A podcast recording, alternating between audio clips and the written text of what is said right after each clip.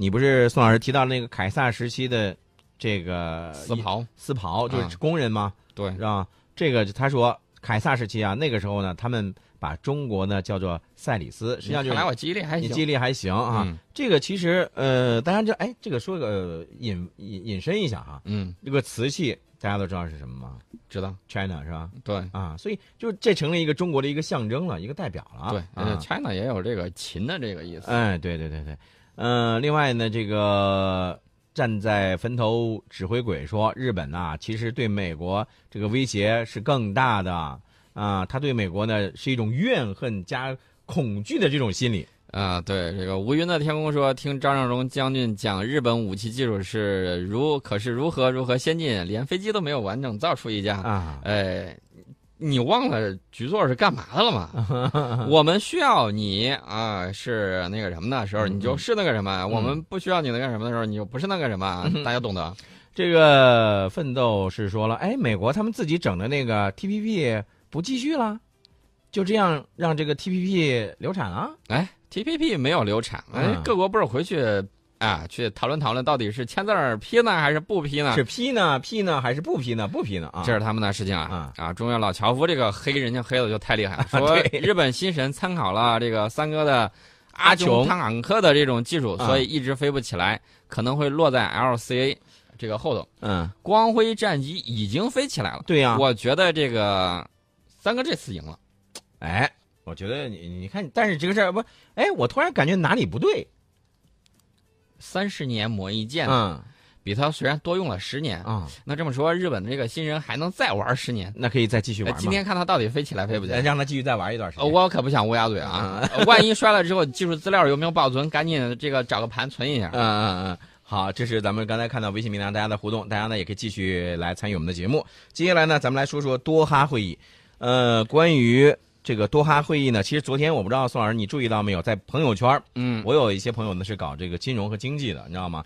他就在朋友圈呢就转发了这个多哈会议的一些这个相关的一些新闻，然后呢就说关于这个能源的这个问题，关于油价回升的问题呢，他做了一些自己的思考。那咱接下来呢再给大家来掰扯掰扯啊。哎，其实这个北极熊啊，摸了摸肚子，哇，好饿呀！嗯 这经济再搞不上去，这不好弄啊。嗯咱们几个产油国二十多个啊，点了点，都谁捡大头的来？嗯啊、我们来讨论讨论，是不是啊？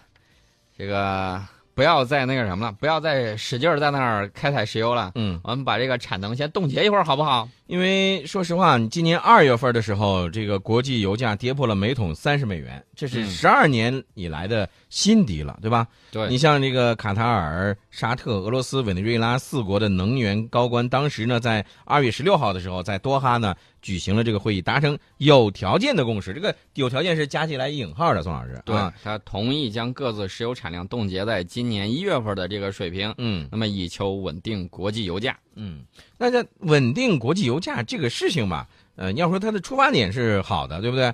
但是呢，因为它当时这个共识呢，是需要得到其他产油国的响应才能够生效的。没错，啊，这个是多哈会议召开的这个目的，但是，哎呀，这个好像这个无疾而终啊。呃，不，当时还是去了四家呢，卡塔尔、这个沙特、俄罗斯还有委内瑞拉，当时四国的能源高官就在那儿讨论。嗯讨论完了之后，啊、大家看到了，后来这个油价还是涨了一部分的。嗯然后呢，这个俄罗斯喘了口气儿，呃，沙特呢现在也想啊，这个挣点钱。嗯呃咱们老是这么杀敌一千自伤八百的，这个不好弄。嗯但是呢，这次有一个大主顾啊、嗯其实也是一个大的产油国，啊没有参加，谁呢？伊朗。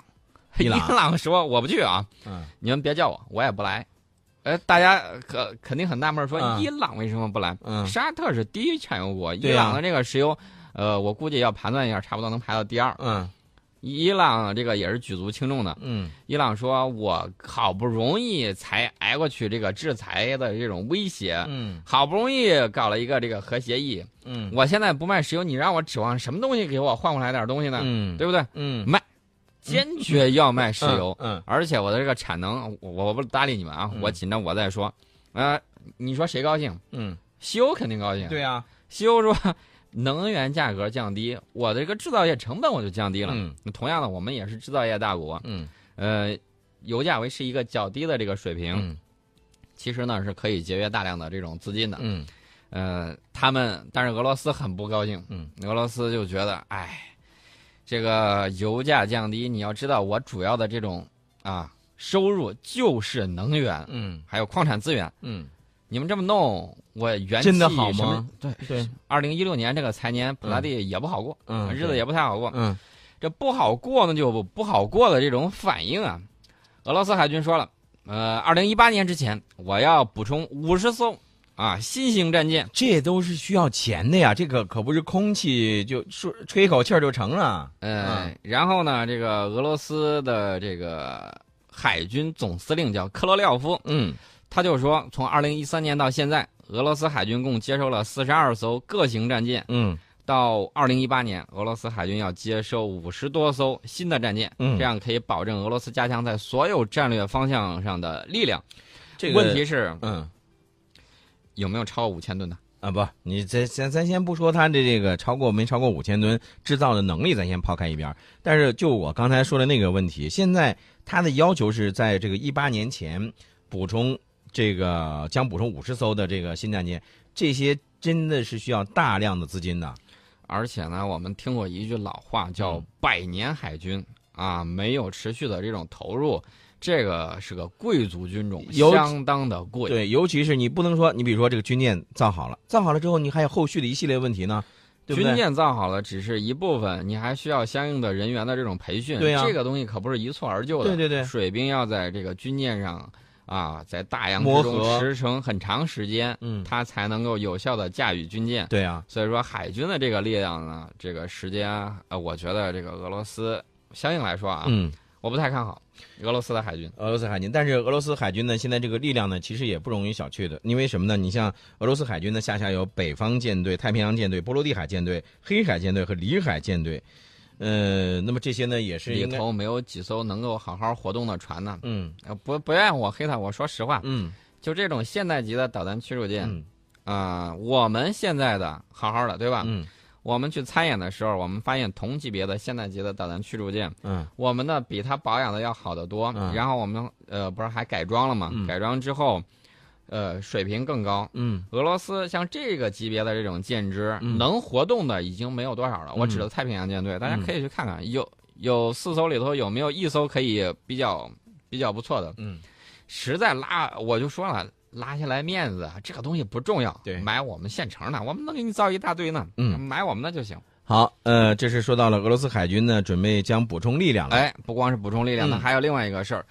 呃，俄罗斯之前一直不愿意开发远东，嗯很大一部分程度上他担心谁呢？嗯嗯我们都清楚，他嗯担心呢，因为他那儿人少。你想想，一个城市几百万人口，他那嗯城市星罗棋布就那么几个个，嗯呃，人口不足，然后呢，想发展起来比较乏力。他一直担心开发的时候，他就哎这些地方说不定就保不住了。嗯但是呢，现在俄罗斯一看，呃，光是片面的集中在这种西欧，嗯。那是不行的、嗯。啊，把自己的这种大部分力量在欧洲那不行，怎么办呢？开发远东，嗯，终于要开发远东，然后呢，梅德韦杰夫，嗯。啊，专门说，哎呀，来我们这儿投资吧，嗯。来我们这儿兴业吧，嗯。我们这儿这个潜在的投资能够达到好几万亿卢布呢。嗯，呃，是这样哈，宋老师，你说他这个投资，呃，潜潜在的投资，对吧？嗯，俄罗斯远东地区现在划了这个十二个跨越式开发区，嗯呃，他就希望能够去。啊那你我们也看到之前跟日本他在谈，嗯他想干什么呢？想借助日本的资金，你你愿意来投资，帮助我发展，嗯发展完了你该回哪儿去回哪儿去。北方四岛，咱这个